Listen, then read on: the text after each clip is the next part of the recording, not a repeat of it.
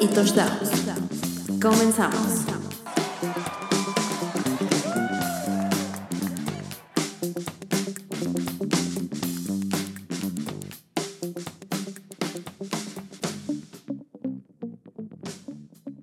Hola, hola, hola, ¿qué tal amigos entre carreras y touchdowns? ¿Cómo están? ¿Cómo les va? ¿Qué han hecho en su semana? Espero que hayan ganado en sus fantasies, espero que hayan ganado en sus picks y espero que su equipo haya ganado. Han sucedido un millón de cosas, un millón de noticias desde la última vez que grabamos este podcast slash live.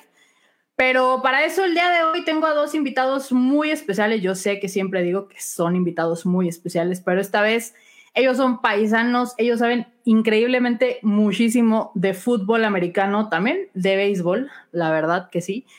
Y pues esta vez les traigo a nada más ni nada menos que a Mauricio y a Daniel Rodríguez de Four Downs. Hola, ¿cómo están? ¿Qué tal, Pau? ¿Qué tal? ¿Todo bien? ¿Todo bien? Muchas gracias por la invitación y pues emocionado de hablar de la NFL contigo y con mi hermano. Así es, muy emocionado de estar aquí con todos ustedes porque realmente hablar de americanos es lo que más nos apasiona. Sí, la verdad es que me, ha gustado, siempre he visto su programa, bueno, no siempre, pero desde que los conozco he visto su programa, la verdad es que les sale increíble, la verdad es que tienen muy buena química de hermanos, obviamente, obviamente, aunque también de repente ahí salen sus, sus peleas a la luz, sus peleas a la luz.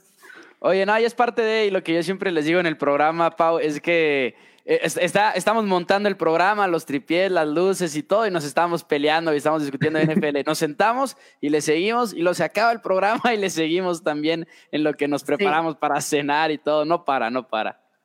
Ya sé, y aparte. No paramos en toda la casa. no, y aparte, yo me imagino sus conversaciones están hablando solamente de fútbol americano, ¿no? Todo el día, todo el sí, día. Literalmente. De, de, lesiones y demás y de sus fantasy. Que por cierto, ¿cómo les fue en el fantasy esta semana? Yo, pues, sufriendo la lesión de Nick Chop en, en, el fantasy que tiene más historia, en el que yo estoy ya tengo 10 años jugando en esa liga, y ya perdí a McCaffrey y perdí a Nick Chop y estoy ahí como que intentando arreglar las cosas, pero en una de las ligas de four downs acabo de tradear a Ronald Jones y Marquise Brown por Tyreek Hill, así que estoy contento con ese yo, movimiento. Yo gané en dos, en dos ligas, incluyendo en la que está diciendo Dani, que es la de más tradición que tenemos, y perdí en otra, estoy checando justamente ahorita, y perdí en otra porque sí me dejé caer con mi alineación y dejé a un... ah, no, mentira. No, estoy viendo el de la semana pasada. No, no sé si gané o perdí en esa tercera, pero me gané dos, mínimo gané dos. ¿En cuántas ligas están? Nueve. Bueno, estoy, ¿En, estoy en diez, pero una es de béisbol, entonces pues no le muevo durante toda la temporada regular. Ya, claro. Yo estoy en once. En once, no sé en qué momento me metí en once ligas, no sé en qué momento pasó, y creo que hasta el momento, o sea, he ido como, o sea, he ido un, un este, ¿cómo se llama? Una montaña rusa de, emociones en el fantasy, sí, no, no, no, espantoso. Y se me lesionó Saquon y luego esta semana no jugó Cam Newton y luego esta semana este tampoco jugó Tannehill, que lo tenía, ni tampoco Derek Henry, o sea, un desastre, un desastre, un desastre, un desastre fue, fue esta semana. Pero justamente eso vamos a hablar el día de hoy, del desastre que fue esta semana. Si ustedes no lo saben, que no sé por qué no, no, lo, no lo saben, este Daniel le va a los Pats y Mau le va a los Cowboys, que justamente dos equipos que, bueno, también como mis Niners perdieron esta semana. Qué padre, ¿cómo ven? Estamos aquí en fiesta de depresión, todos los tres. Ya sé. Y, y, tú y yo, Pau, ni se diga por lo que está sucediendo ahorita mismo en el mundo del béisbol, ¿no?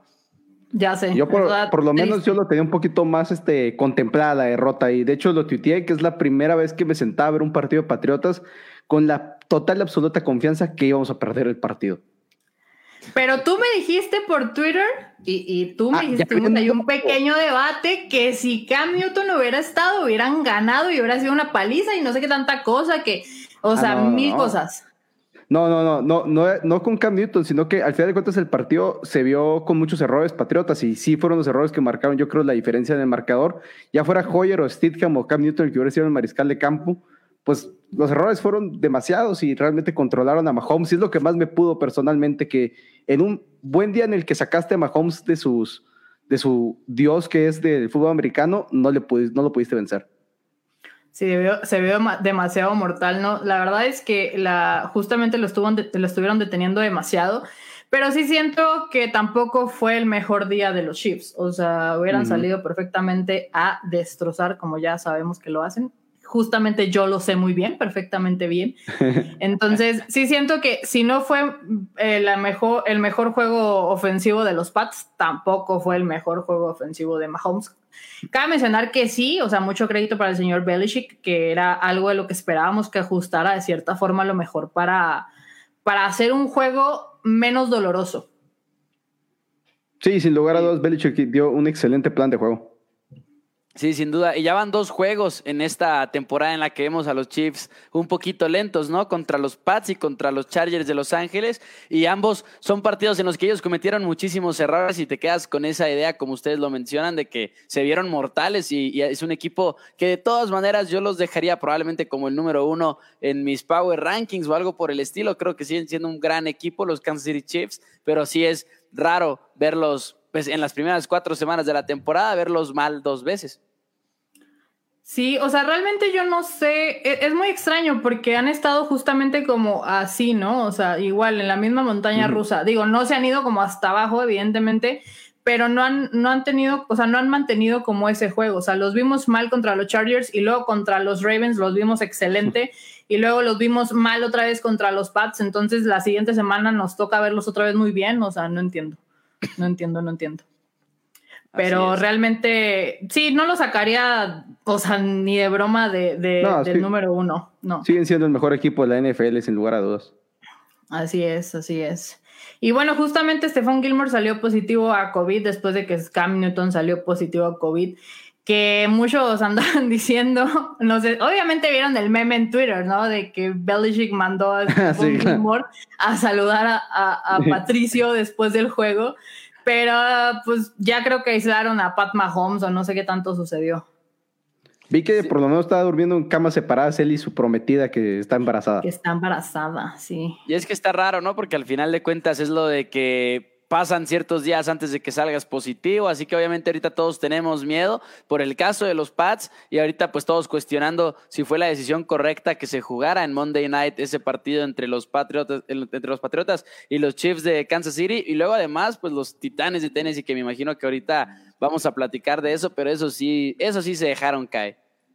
Sí, y creo que, bueno, creo que no sé si no he entendido muy bien como el protocolo, creo que una vez justamente tú lo, o ustedes lo comentaron, no me acuerdo si en primero Cowboys o en, o Four Downs, de, o sea, el día domingo no hay pruebas, o sea, el día de juego no hay pruebas, se toman las de un día antes o cómo es el, cómo es el protocolo que se está, que está haciendo.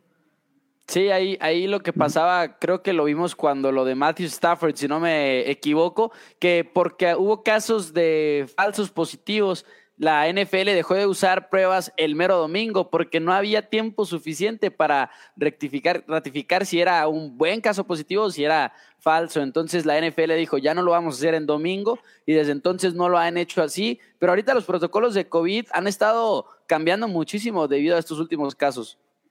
Sí, tienen que estarlos cambiando constantemente. Y sí vimos unas pruebas que las realicen como las pruebas rápidas, como la que le hicieron al fullback de los Santos, pero las pruebas reales, las que se están enfocando, los últimos exámenes se hacen un día antes por el hecho de que no, no están los resultados al tiempo. Entonces, pues es una prueba de Oquis, por así decirlo, el domingo.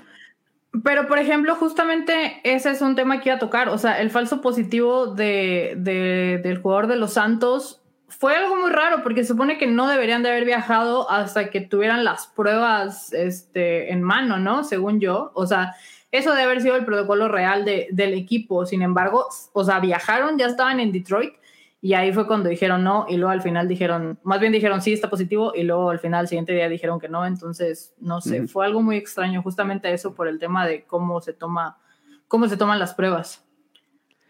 Así es, y la NFL ahorita pues está como que ahora sí que con la prueba de fuego, porque al principio era pues training camp y salieron un, que otro caso, pero tenían mucho tiempo para solucionarlo.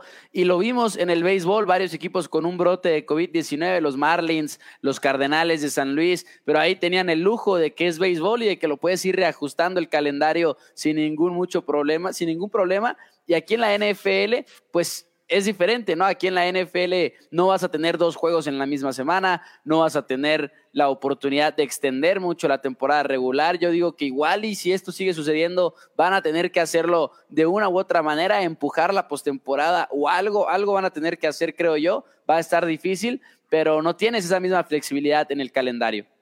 No, tiene que ser mucha buena suerte con la que sucedió con el juego de Titanes y Steelers, que pues acomodó muy bien la semana 7 y 8 para hacer el arreglo, pero empezaron a buscar el arreglo en el de Patriotas y Kansas City. Creo que tenían que mover nueve partidos distintos de fecha para poder acomodar el, el juego y el calendario correctamente. Estamos ahora sí que a prueba y error la NFL.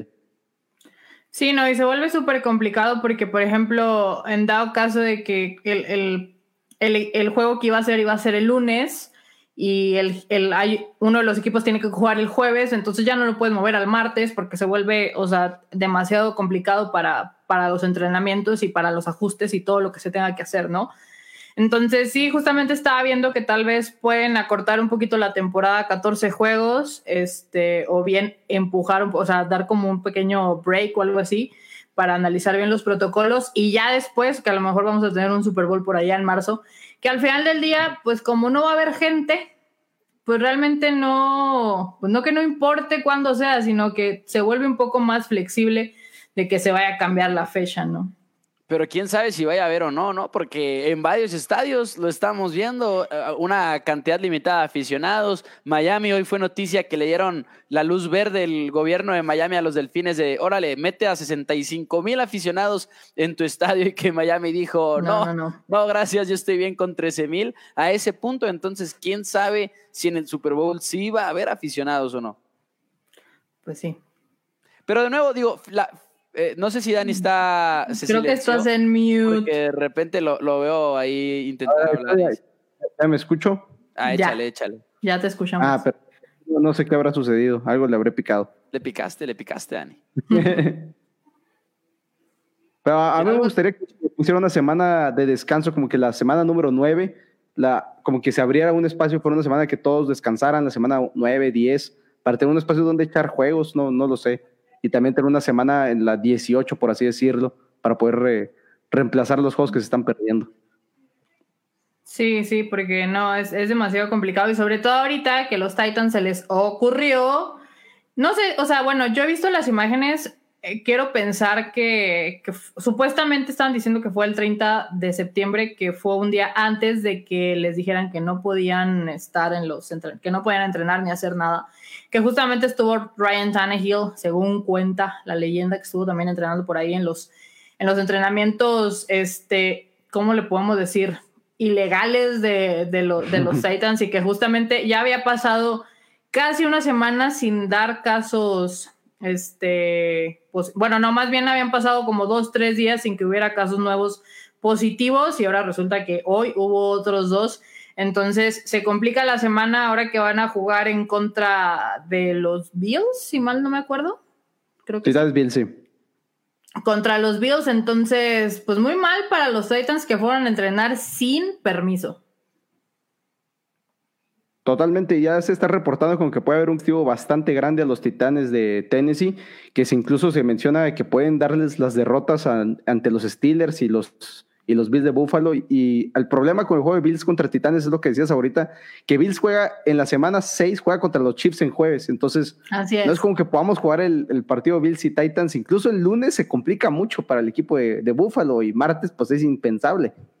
Y para esto también cabe mencionar que los Titanes desde antes, o sea, desde el primer brote de COVID-19, habían estado ya los reportes de que habían tenido muchos números en lo que es el rastreo de contacto. Ahorita lo que la NFL está haciendo es que traen como pulseras que te dicen, si yo llego y te abrazo antes del entrenamiento, como que se queda grabado y para eso son las pulseras que traen ahorita los jugadores y que ningún equipo estaba devolviendo tantos números en este rastreo como los titanes de tenis. Entonces, de entrada ya había falta de disciplina ahí. Y luego te castiga la NFL, te dice, no entrenes y lo hacen de toda manera los jugadores, 15 aproximadamente, según los rumores que hay por ahí en redes sociales, que son más que rumores, porque una cosa es un rumor y otra cosa es un reporte, ¿no? Y una cosa es que también se vayan acumulando los reportes de varios medios. Entonces, Titanes yo creo que sí está en problemas y como lo dice Dani, pues parece ser que el castigo va a ser histórico. Yo creo que los picks de draft se van a quedar cortos, tiene que ser más.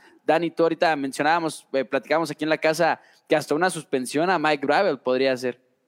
Debería serlo, el head coach debería ser suspendido. No, y, justamente creo que mucha gente estaba tuteando ahorita de que qué pasaría si no juegan los Titans esta temporada, cuál es el problema. Pero no, o sea, creo que sí sería un problema porque, vaya, hacia el final del día, pues a, a los que se les tiene que castigar, sí es a la organización como tal, porque cómo permites que tus jugadores estén haciendo eso, ¿no? Porque mucha gente decía, pues que castiguen a los jugadores y que no sé qué, o sea, pero los jugadores no creo que hayan ido nomás así por sus pulgas a entrenar y que la organización no se haya dado cuenta, ¿no? O sea, eso me, parece bastante absurdo, ¿no? ¿Será que son los Astros dos, por así decirlo, que nadie, o sea, nadie, se dio cuenta de lo que estaba pasando, ¿no? Seguramente. Pero sí, deberían de multarlos a los 15 jugadores, a la organización, darle los juegos que van a perder, porque ahora sí que no es por, o sea, es por falta de, o sea, por, por no seguir los protocolos, pues, de la, de la NFL, de lo que ha establecido porque hay muchos, hay muchos equipos donde no hay ningún caso, digo, a lo mejor el de Stephon, Gilmore es un caso aislado, que no han dado más este, jugadores positivos, y lo de Cam Newton también fue, aunque ahí pues se, se junta un poquito el asunto, pero, pero pues no, no existió un brote de, coronavirus, ¿no? Entonces se torna bastante complicado para los, para los Titans y esperamos que mañana tengamos más noticias al respecto, porque sí sería muy malo que que se tuviera que reprogramar también en los juegos de esta semana, ¿no? sí, sería pésima noticia. No, y justamente, ¿qué va a pasar con los, o sea, qué va a pasar realmente con los, con los Pats? ¿Van a jugar sin Cam Newton? Bueno, con Cam Newton tal vez, porque es asintomático y según los protocolos de la NFL, si no presenta ningún síntoma, puede volver a entrenar, ¿no? Sí, siempre y cuando pase dos exámenes, este, los que salgan negativos, separados por 24 horas uno del otro, podría estar volviendo para entrenar entre jueves y viernes, que al final de cuentas, el jueves, miércoles, jueves no entrenaron los Patriotas por decisión este, propia. Ellos podían haber abierto los entrenamientos todavía por la cantidad limitada de casos, pero prefirieron mantenerse ahora sí que de lejitos y hasta el viernes podrían entrenar. Ya veremos qué, qué es lo que sucede. Pero ya tienen tres casos positivos. Si brota uno más, creo que entonces ya estaríamos hablando de un partido en riesgo ante los Broncos de Denver. ¿Quién es el tercero en la discordia? Es un tackle defensivo de la escuadra de prácticas que es como el coreback de la escuadra de prácticas de Kansas City, que como que la gente no quiere voltearlo a ver, pero al final de cuentas entrena con, con el equipo y puede ser un foco de contagio. Pues sí. Claro, pues pues aunque no pues sea parte del roster principal, es un caso riesgoso y eso pues simplemente no lo puedes aceptar ahorita en la NFL, que de hecho como tú lo comentabas, pues no están obligados a dejar de entrenar, pero de todas maneras los Pats tomaron la decisión de no hacerlo. Sí, Belichick siempre tomando decisiones, buenas decisiones, o casi siempre, pues, casi siempre tomando buenas decisiones. Y un estratega mandando a Stephon Gilmore a, saludar a Patrick. A saludar a Patrick Mahomes. Pero fíjate que justamente es algo que, que, me causó mucho conflicto y que justamente puse un tweet ahorita más temprano cuando salió como todo este show. Es como, a ver, o sea, yo entiendo que el juego es de contacto y tienes que tener contacto con ellos, pero ¿por qué no cuando se acaba el juego nomás les dicen, eh, buen juego, sale, bye, que te vaya bien y me voy al locker? O sea, ¿por qué viendo todo, o sea, creo que ese, no sé si, o sea, no sé si está bajando mucho la, la guardia, la NFL con ese protocolo de decir, dude, no tienes por qué abrazar a nadie, dile good game de lejitos y vete a tu locker, o sea, es lo único que tienes que hacer. Que si bien, ok, dices, es que es de juego, pues sí, pero es juego de contacto y así tiene que ser. O sea, no hay forma de que no, de que no vayan a tener contacto, pero qué necesidad de ir a abrazar al otro y decirle, no sé, que este, felicidades por tu bebé o no sé qué le habrá dicho Stephon Gilmore a Patrick Mahomes. Pero pues, o sea, desde ahí creo que deberían de empezar, ¿no? O sea, desde ahí se acaba el juego, es cordial decirle, eh, jugaste muy bonito, ya me voy a mi locker y se acabó. Y en su momento había mucha burla de cuando hicieron el anuncio en la NFL de que no iban a permitir que se intercambiaran los jerseys. Y hubo como mucha burla porque decíamos, ah, pues si de todas maneras se van a estar tacleando y todo. Pero sí, exacto, es, se trataba de evitar lo, lo innecesario, más que nada. Lo que no era necesario, pues que no se hiciera. Pero pues lo hemos visto lamentablemente en todos los deportes, incluyendo la MLB, que es que no ibas a poderte dar five en el dogout, que es que no iba a poder haber celebraciones cuando el juego se terminara con un walk-off con Braun. Y de todas maneras, lo vemos todos los partidos, no sé por qué, pero al final de cuentas, pues les es difícil a los, a los atletas tener cuidado. Claro. Sí, no, espero que después de esto hagan un cambio en el protocolo y que sí ya se acabe el partido, cada quien se va a su lado. Ya si quiere ser con Yalen Ramsey e ir a esperar a Golden Tate afuera de su locker room para seguir el pleito, pues bueno, eso ya, eso es otra cosa. Pleito súper cantado, ¿eh? O sea, eso estuvo de Patti Chapoy, 100%. Ahorita tuve, tuve otro live y lo conté por ahí y dije, o sea, este cuento de señoras verduleras del mercado, ¿qué onda con estos dos, no? Estuvo muy, muy divertido. Bueno, no divertido, pero estuvo divertido como el video, ¿no? Y justo eso de los, de los jerseys que estábamos comentando, lo ponían ahí en los, en los comentarios, lo ponía Emiliano Ortega, que bueno, al menos cancelaron el intercambio de jerseys, algo es algo. Pues sí, algo es algo, algo es algo. Y justamente aquí tenemos algunos saluditos, saluditos de Jorge. El Jorge Rodríguez. Jorge, Rodríguez es uno de los jugadores más divertidos que he cubierto. Es un amigo mío que jugaba de quarterback, safety, receptor, corredor. Era el Taysom Hill, pero a la décima potencia en Borregos de, Monterrey. También por acá Héctor Rodríguez, saludos muchachos, con su jersey de Kobe Bryant, que en paz descanse, ¿no? Y también Emiliano, pobre Pats, primero Camp, ahora Gilmore, eso se llama mala suerte. Pues no, no se llama mala suerte, se llama hay COVID y pues no se puede evitar aunque, aunque queramos, ¿no? O sea, sí llega un momento en el que definitivamente no, no se puede, pero sí siento que deben de reforzar un poquito más. No se puede jugar una burbuja, o sea, no, no mm. es algo que yo vea que sea factible para la NFL. No, el volumen de los equipos es demasiado grande, son 70 jugadores aproximadamente por equipo, no, no hay manera de tener a tanta gente en una burbuja porque pierde el sentido la burbuja al tener a 5 mil personas dentro de ella. Igual en la postemporada lo podemos llegar a ver en los playoffs cuando llegue ese momento para evitar que te falte un Cam Newton en la postemporada, que te falte un Patrick Mahomes, un Russell Wilson. Así que de hecho así lo está haciendo técnicamente la MLB, no es una burbuja tal cual, pero es una semi burbuja lo que están utilizando en el mundo del béisbol. Sí, así es. Y justamente lo, bueno, no extraño, sino que los casos de, de, COVID los vimos al principio de la temporada de la MLB, digo, no, ahorita no estamos hablando de, NFL, pero ahorita, ¿cuántos, cuántos hay? según yo, ya no, ya no hubo como brotes ni casos ni nada, o sea, como que todo se tranquilizó. Creo que siguieron bien los protocolos o lo siguieron de la mejor forma para que eso no, no sucediera al final del día. Entonces, creo que sí hay como una falla por ahí de, los equipos y justamente de los Titans. Y a lo mejor no, no una mano tan dura por parte de la NFL, pero está bien, estamos en semana 5, se pueden ajustar las cosas. Se complica bastante por, por el tema de los juegos y de lo de reagendar. Pero en dado caso de que los Titans este, salgan como culpables al respecto, pues mira, les damos el juego que ya iban a perder contra Steelers y el juego que ya iban a perder contra los Bills, ¿no? Porque sí creo que lo iban a perder, ambos. Ah, el de, Bills, no, sí, sí los iban a perder. Vi tu, cara como de que tal vez no. Vi tu cara de que tal vez. En los dos nos fuimos en contra de Titanes. Sí, en los dos. En, en four down. Sí, aún, aún, así sabiendo de que no, no, sabemos si van a jugar o no, pero sí sabemos que van a perder. Eso es algo que sí sabemos. Y que justamente, este, ¿qué les parece si hablamos ahora sí, después de, este update de los casos de COVID, de los juegos que perdimos? Bueno, ya estuvimos hablando un poquito ahí de, del Pats contra los Chiefs, pero ¿qué me dices de los Browns, Mauricio? ¿Qué me dices? La verdad es que fue una situación extremadamente frustrante como aficionado de los Vaqueros de Dallas. Lo puse en Twitter en su momento, que era la primera vez en muchísimo tiempo que estuve a punto de apagar la tele, pero por ahí los Cowboys empezaron a, acercar poquito a poquito, como siempre, dando esperanza. Pero no, pues los Cowboys híjole, están en una situación difícil en la que la defensiva no responde y ahorita nadie está en desacuerdo en que la defensiva no funciona. Nadie está en desacuerdo con eso. Pero lo que sí es que cabe vale la pena destacar que la ofensiva de los Dallas Cowboys también es parte del problema, porque no hay una ofensiva en la NFL que haya entregado el balón más veces que los Dallas Cowboys. Y además a eso le sumas que tu defensiva no lo roba y pues de esa manera no vas a ganar partidos de fútbol americano. Los Cowboys están a una pésima jugada de equipos especiales de parte de los Falcons de tener un récord de cero ganados y cuatro perdidos, porque sí estuvo muy padre la patada corta y todo, pero en mi opinión, es más mala jugada de los Falcons que buena jugada de los mismos vaqueros de Dallas. Así que eso es preocupante.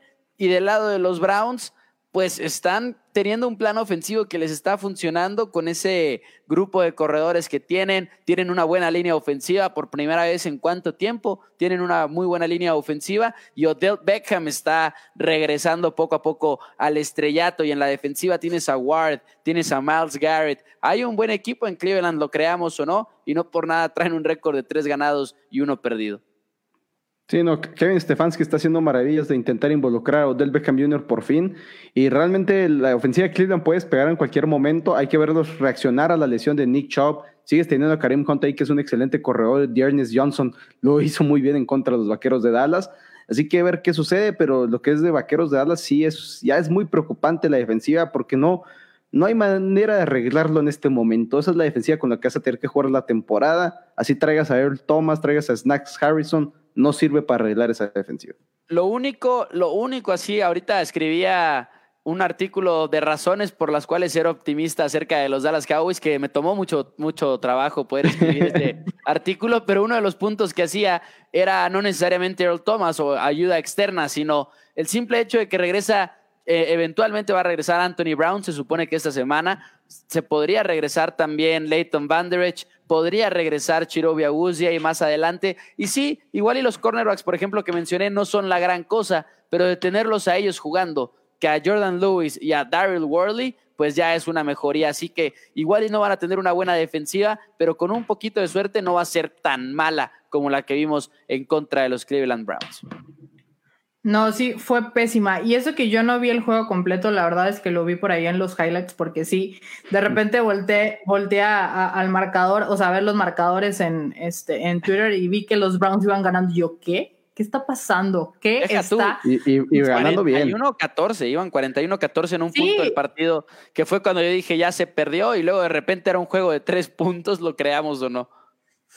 O sea, pero, pero el tema del, regreso, o sea, de, lo que hizo Doug Prescott, siento que sí es para aplaudirle, que al final del día creo que los tres aquí estamos de acuerdo que no es culpa de Dak, aunque la mayoría de los fans de los Cowboys, y tú lo sabes más que nadie, Mauricio, quieren cortarle, la, quieren cortarle la cabeza a Dak Prescott a como de lugar. Todos sabemos que no es culpa de Dak. O sea, al final del día sí, fumble, sí, intercepción, sí, todo pero, o sea, volviste de un marcador que ibas perdiendo por, por, o sea, casi 30 puntos, ¿sabes? Entonces, no es fácil y no es fácil volver. ¿Por qué? Porque se te cansa el brazo. ¿Por qué? Porque bien, Ezequiel Elliott no estaba corriendo, no estaba haciendo su mejor juego, o sea, entonces, volver, volver de un 41-14, como decías, o sea, a un 38-49, creo que sí es de aplaudir, ¿no? Al final del día, te cansas y tu defensiva no está jugando ni madre, porque si te metieron 41 puntos es porque tu defensiva no está funcionando de ninguna manera. Entonces, que de dejen de tirarle hate a Dak, por favor. E, esos son otros dos puntos por los cuales también hay que ser optimistas con los Cowboys. Si se quiere ser optimistas, ¿no? Uno, Dak Prescott jugando al nivel al que está jugando. Es un nivel bastante fuerte. Y dos, que la ofensiva en general está caminando, o sea, no nada más es Prescott, sino son sus receptores y demás. Si los Cowboys dejan de entregar el balón al ritmo que lo han estado haciendo, pueden ganar juegos incluso con la defensiva que tienen, se pueden convertir en algo tipo Chiefs del 2018. E igual y dicen, ah, no seas exagerado, pero la verdad es que con esos receptores no suena descabellado. Así que si los Cowboys encuentran la manera que ese es el reto, de dejar de entregar el balón como lo han hecho y la defensiva mejora nada más poquito, es un equipo que puede ganar varios partidos el resto de la temporada y colarse a los playoffs, siendo que están aparte en una división mediocre como lo es el este de la Nacional. Sí, eso les va a ayudar muchísimo para colarse los No playoffs, los vaqueros de. Dallas, realmente. Sí. Sí, o sea, y, y ya lo puse en un tweet y lo puse en un post de que realmente el que gane esa división va a ganar con un récord perdedor y va a ganar el que tenga el récord menos triste de todos, no. de todos, de todos, de todos. Ojalá no, ojalá no y ojalá no ganen este, los Eagles esa división también, pero... Pero sí, o sea, yo hasta me preocupé por tu salud el domingo, porque ¿cómo le estará pasando Mauricio? ¿Cómo le estará Ah. pasando a Mauricio? Ya, Pero no, imagínate, pues sí. estaba, estaba en el hotel, en el hotel, en el cuarto encerrado, solo, ni siquiera lo estaba viviendo rodeado de mi familia, no, estaba en, en soledad y fue, fue por ahí un momento difícil. Estaba sufriendo solo por ahí. Y justamente después, más tarde ese domingo, me tocó sufrir a mí de una forma muy desgarradora, muy espantosa, contra unos Eagles que no es pretexto, y lo he dicho bastantes veces, no es pretexto, pero Carson Wentz empezó a jugar el día domingo la temporada, porque no es el mismo Carson Wentz que vimos en las últimas tres semanas, o al menos que ustedes me quieran decir una cosa diferente y me quieran bajar de, mi nube de que Carson Wentz jugó bien y por eso perdimos, aparte de por otras cosas más, ¿verdad? Pues tu- tuvo sus errores al inicio de- del partido Carson Wentz, sí se vio una mejora porque pues realmente lo que estaba haciendo Carson Wentz en las primeras semanas era casi casi nivel Nathan Peterman, estaba jugando para llorar y sí son los mejores, pero los 49 pues están, están repletos de lesiones, no, no hay otra manera de decirlo. Ya perdiste al liniero defensivo que trajiste para reemplazar a Solomon Thomas y a Nick Bosa y sí que danza y ya también está fuera el resto del año. Jimmy Garapolo a ver si vuelve. Re- regresó Divo Samuel, ya cortaron ahora a Mohamed Sanu. Entonces, 49 es, es un desastre en lesiones y Águilas es un equipo que si hace clic, pues tiene el talento para hacerlo el clic.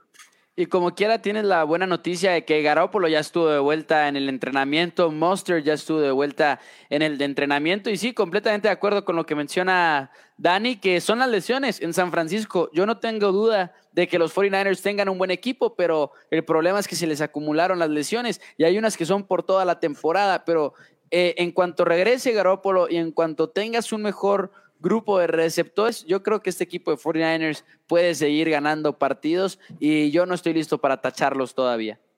No, y no deberías. Pero bueno, por aquí dice Kevin Sánchez, ¿qué existe más? ¿Casos de COVID en los Titans, bueno, los Titanes o lesiones en los 49? Creo que ahí se da, ¿no? Más o menos. No. ahí se dan. Yo creo que esa, esa pregunta rompe cualquier calculadora.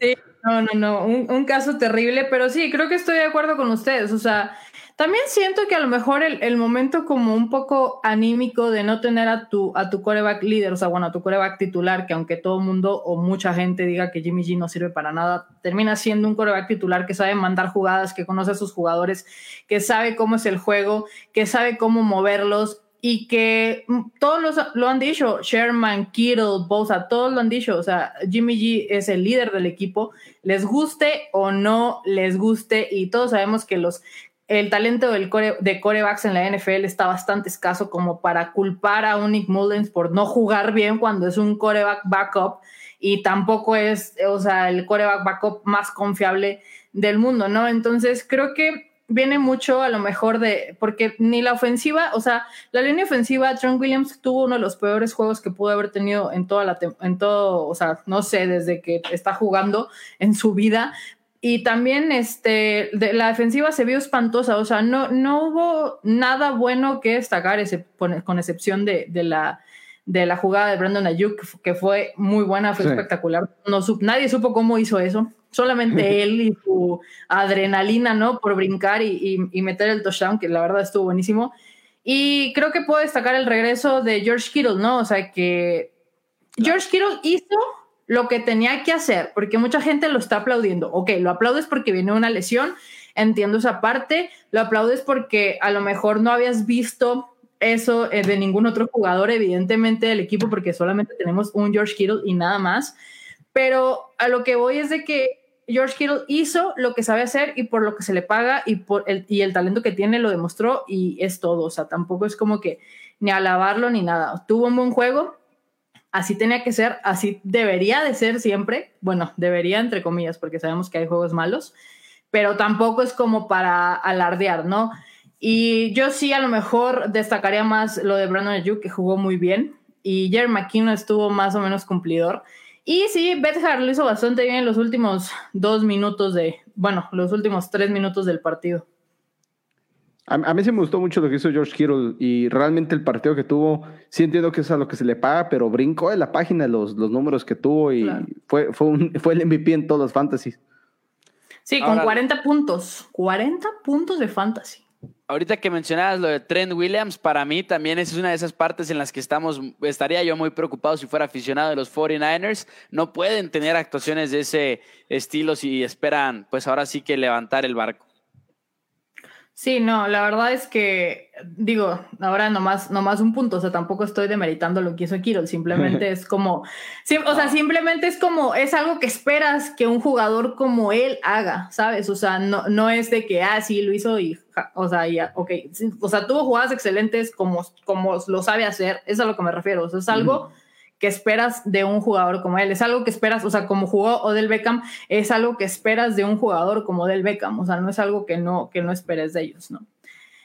Pero bueno, pero bueno, pero bueno. Eso, la verdad es que eh, no estaba presupuestado y eso es lo que me tiene más estresada porque para mí era una ventana de poder decir, ok, Eagles como han venido jugando, porque no es un mal equipo, simplemente han estado jugando muy mal se le puede ganar con la banca, ¿no? Porque aún así, aunque estuviéramos súper lesionados casi desde semana uno, los picks, y ustedes no me dejarán mentir porque también estuvieron con los 49ers, contra Giants y contra Jets y contra Eagles. O sea, con, con el quinto equipo que tenemos jugando ahorita, los picks estaban a nuestro favor. Ahora, yo espero que esta semana ya juegue, aunque estuvo limitado, sí estuvo entrenando, pero estuvieron limitados tanto Monster como Jimmy G que al menos puedan jugar ellos dos para que a lo mejor exista como ese momento, ahora sí, anímico, pero para arriba, de que puedan decir, ok, estamos más completos que ayer, vamos a ganarle porque esto es lo que sabemos hacer. Y los Miami Dolphins son un equipo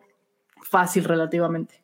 Ahora, no te quiero desanimar, Pau, a todos los amigos de 49ers que te sigan por aquí, pero abrí por curiosidad el calendario de los 49ers y sí tienes a Miami en la semana número 5, pero tienes a Rams, Pats, Seahawks, Packers, Saints y Rams, Bills de manera consecutiva. Eh, acabo de decirte puros equipos fuertísimos en esta temporada. Y, según yo ya iba a acabar y luego aparecía otro y aparecía otro. Pero sí, no, la verdad es que de la semana 6 a la semana 13, con la excepción de la 11, que es en la que descansan, tienen las cosas complicadas. Así es, así es. Sí, se Por eso mismo, complicado. Sí, por eso mismo hablaba de que era como este, esta ventana de estos dos juegos, sí. o sea, de estas dos semanas, de que poder decir, ok, descansa, ¿cómo se llama este? Jaime, descansa Jaime y descansa Rahim, para, para, que, para que estén al 100 para jugar contra los Rams. Que los Rams me preocupan bastante, más de lo que deberían preocuparme, yo creo. Pero, pues bueno, así son las cosas. Están jugando muy Esperemos. bien, están jugando muy, están muy jugando muy bien. La defensiva de los Rams. Y es que, ¿sabes qué? Justamente antes me preocupaba, digo, creo que los Cardinals han venido así, o sea, la semana uno ya los teníamos todo el mundo en Super Bowl y ustedes hablaron de eso la, la, la, ayer, de hecho, hablaron, hablaron sobre eso. Y sí, van, o sea, van para abajo, van para abajo. Y no quiere decir simplemente que, o sea, no quiere decir que, que sea un mal equipo, simplemente como que, pues, o sea, han estado jugando mal o no sé qué es lo que estaba pasando. Pero me daban más miedo, incluso que los Seahawks, y ahora no, ahora al revés. Creo que más bien los Rams subieron así como que de escalón y ahora me dan más miedo los Rams, me dan medio miedo los Seahawks y en el tercero tengo, tengo a los Cardinals al final. A mí, a mí Seattle me daría mucho miedo. A mí, a mí Seattle, de hecho desde el inicio de la temporada yo los di como mi favorito para, para ganar su división. Pero sabes, o sea, pero ¿estás de acuerdo que Seattle no tiene nada de, defensivamente hablando? O sea, no nada, sino que Realmente uh -huh. no es una buena defensiva, no es una defensiva que a local estuvimos acostumbrados con, con Seattle. O sea, no okay. es, no. Lo que pero es Russell Wilson, pero Russell Wilson, Exacto. o sea. Y es que no es Russell Wilson en cualquier año, es Russell Wilson en este 2020 en el que por fin Pete Carroll se dio cuenta de lo que tiene en la posición de coreback y lo están dejando lanzar a un ritmo que antes no lo habían dejado lanzar. Así que ya sabíamos quién era Russell Wilson, pero no sabíamos hasta dónde podía llegar y creo que eso es lo que cambió esta temporada con la agresividad que estamos viendo de parte de Seattle. Sí, creo que eso es importantísimo. Y el hecho de que ya tener el, la ventaja de los cuatro victorias y cero derrotas y que ya tuvo un juego complicado, bueno, un par de juegos complicados entre Vaqueros y los Patriotas de Inglaterra, eso creo que les da bastante ventaja y que están sanos, hasta el momento están sanos. Y creo que Jamal Adams solo va a ir acomodándose un poquito más en esa defensiva cada semana a semana, que ahorita está lesionado, ya está fuera para esta semana también, pero va a ir mejorando esa defensiva, es lo que yo presiento. Sí, y justamente se me hace bastante interesante el cómo Russell Wilson puede hacer que Tyler Locker y DK Metcalf y Chris Carson se vean tan bien. Porque estamos de acuerdo que no son jugadores de élite ni mucho menos. O sea, no, no son, vaya, los mejores en su posición, incluso ni siquiera dentro de los mejores cinco. Pero tu no. que es tan bueno que los hace ver como si de verdad lo fueran. O sea, me parece increíble. Russell Wilson es, es, es increíble y y si no le dan el MVP esta temporada, y lo sigo diciendo y lo voy a seguir diciendo, le voy a mandar un mail a Goodell y me va a escuchar fuertemente, fuertemente me va a escuchar, me va a escuchar bastante. Pobrecito bueno, Goodell, él ni vota. Pues él ni vota, pero eh, su voto vale más que, que el de todos los demás, ¿no? Pienso yo, pues, no sé, no lo sé. Pero, pero no le mandes bueno. mail, Pau, yo, yo, te, yo te mando su WhatsApp. Ah, bueno, va muy bien, me parece perfecto. Si quieres desde ahorita. Párele diciendo, a ver, o me lo pones en MVP le, o le, me le lo pones en MVP. Le paso el link de la llamada para, para que, que, venga, entre aquí a... Para que venga. venga. Para que venga y nos diga lo que está pasando con los Titans. También eso sería muy buena idea. Pero bueno. Por mientras eso pasa, nos dicen por acá, ¿y qué opinan de mis poderosísimos Colts? Que justamente es un juego del que quiero hablar porque le quitaron el invicto a alguien que no debería estar invicto en la semana, en la semana 4. O sea, ¿sabes? Entonces, ¿qué opina? ¿Qué opinan de ese juego? ¿Cómo lo vieron? Es el mundo al revés. Trubisky estaba, estaba invicto, llegó Falls y bueno. Se murió el invicto para los Bears. Se murió invicto para los Bears, es como, como estaba el meme de, de, Among Us de que eran el equipo impostor a estar invicto. Yo creo que Indianapolis eh, me está sorprendiendo un poquito más de lo que debería, quizás a, a, en, mi, en, lo personal, pero creo que a pesar de que están viendo bien, no se han enfrentado a la gran cosa de rivales. Se enfrentaron unos Jets de Nueva York que están para llorar, se enfrentaron a un equipo de Chicago con el cambio de coreba que Nick Foles no salió bien, y los vikingos de Minnesota que realmente tampoco han sido buen equipo y perdieron ante los jaguares de Jacksonville en un partido en el que tenían la ventaja creo que se ven las cosas más o menos, pero aún así yo me sigo manteniendo que, que el mejor equipo en esa división son los Titanes de Tennessee. Yo, yo al principio de la temporada yo daba los Colts como campeones divisionales de esta división. No cambiaría de opinión todavía, la verdad, para nada.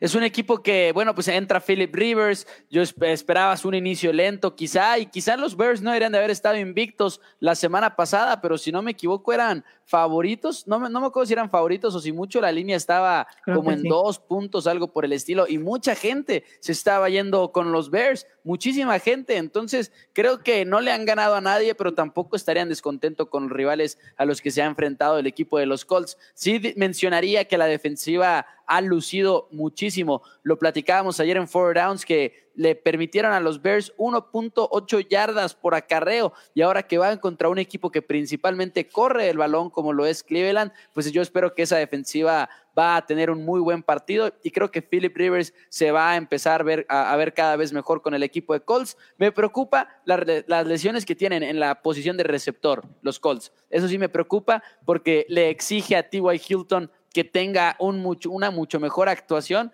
que las que ha tenido recientemente. Así que esa sería mi única preocupación para los Colts, pero creo que son muy buen equipo en esa temporada 2020. Y no hay que olvidar sí. que ya perdieron también al corredor Marlon Mack, así que está claro. acomodándose ahí los corredor, el corredor novato Taylor de Wisconsin. Sí, Oye, creo hay, un, que... hay un perdón, perdón, pero lo de Taylor, hay un video buenísimo que no dejé de ver toda esta mañana que lo publicó la NFL, que está Philip Rivers, no, no sé qué jugador de los Bears sea, pero le está tirando ahora sí que ahí le está diciendo, uh, el 2-8, o sea, refiriéndose a Taylor, te giró la esquina, te giró la esquina y me dio muchísima risa. Sí, es el, que está con el mic up, eh, Philip Rivers, es, es, una joya ese video, es una joya ese video también. Siempre que le la pone el micrófono a, a, Rivers es una joya. Aparte, sinceramente, creo, no recuerdo haberlo escuchado hablar en alguna otra ocasión, pero tiene un acento muy particular, no sé, es muy gracioso. Sí. es muy gracioso y su voz también es muy graciosa. Hay, hay videos Pero que no me sí. equivoco si es el que saluda y fe- felicita a los que lo saquean, ¿no? A JJ Watt Sí. cuando lo golpea y lo, ah, excelente golpe, excelente golpe. Él y Andrew Locke lo hacían. sí. Siento que es un tipazo aparte, siento que es un, es un tipazo el, el señor Philip Rivers y ya. ¿Cuántos años tiene Philip Rivers? ¿38? Una cosa así más o menos. Más o menos por ahí anda Philip Rivers, si quieres aquí salimos de, la, de la duda, pero tiene exactamente 38 años. 38 años. Mira nomás, Pau. Sí, 38. 38 y 8 hijos. ¿Cómo ves? ¿Cómo te quedó el ojo? Sí, sí, no, no manches, no, no, no. Está, está cañón. Pues Muy, muy, este, muy fértil el señor Philip Rivers, eh. Muy fértil. Muy. Oigan, y por acá, para llorar están mis Dolphins. No entiendo por qué no cambian el coreback. Pues porque Tua Tagovailoa tiene una lesión. O sea, que realmente yo creo que no quisieran que se agraviara. Sin embargo, no Yo- creo, creo que Fitzmagic, o sea, cuando Fitzpatrick entra en modo Fitzmagic, que ha sido bastante seguido, eh, creo, en los últimos a- a- años, año, no sé, lo hace bastante bien. O sea, no veo tanta necesidad. Digo, los Dolphins tampoco son el mejor equipo de la NFL, ¿no? Como para que si cambian de coreback, o a lo mejor sí, no sé qué piensan ustedes, si cambian de coreback puede funcionar bastante mejor, pero creo que no tiene las armas necesarias para que eso pudiera suceder realmente. Yo dejaría a Tua Tagovailoa entrar como titular después de esta semana. No lo dejaría ir a jugar en contra de los San Francisco 49ers y esa defensiva que a pesar de las lesiones que tienen en San Francisco, pues no me gustaría esa primera eh, ese primer encuentro para Tagovailoa, pero después de eso tienes una racha de juegos un poco favorable, tienes Denver, Chargers, Rams está complicado, pero después eh, Cardenales, Jets, Jets otra vez, Cincinnati. Yo creo que más bien en la semana número 6 es la primera semana en la que podríamos ver a Tua Tagovailoa como el quarterback titular de los Dolphins. Y ya se empezó a nombrar a Ryan Fitzpatrick como el quarterback titular semana a semana, lo cual a mí indica Sí. como que ya empieza a ver el ruidito por ahí. Me encanta a mí los Delfines de Miami, no creo que estén para llorar, están en una reconstrucción que eh, para mi gusto está empezando un año antes de lo que esperábamos y está empezando un año antes porque tuvieron el lujo de hacerlo. Y la mejor noticia que tienen los Delfines de Miami es que van a seleccionar muy temprano en la primera ronda del próximo año porque tienen el pick de los Tejanos de Houston, que va, va a ser uno de los primeros cinco o seis picks del año, así que van a tener una excelente posición para llevarse a- al receptor Gage de, del equipo de LSU, podrían incluso llevarse a Penny Sewell, el tackle derecho de tackle izquierdo de los Dog Patos de Oregon, así que están en, en buenas manos, aparte que a mi gusto el coach es increíble.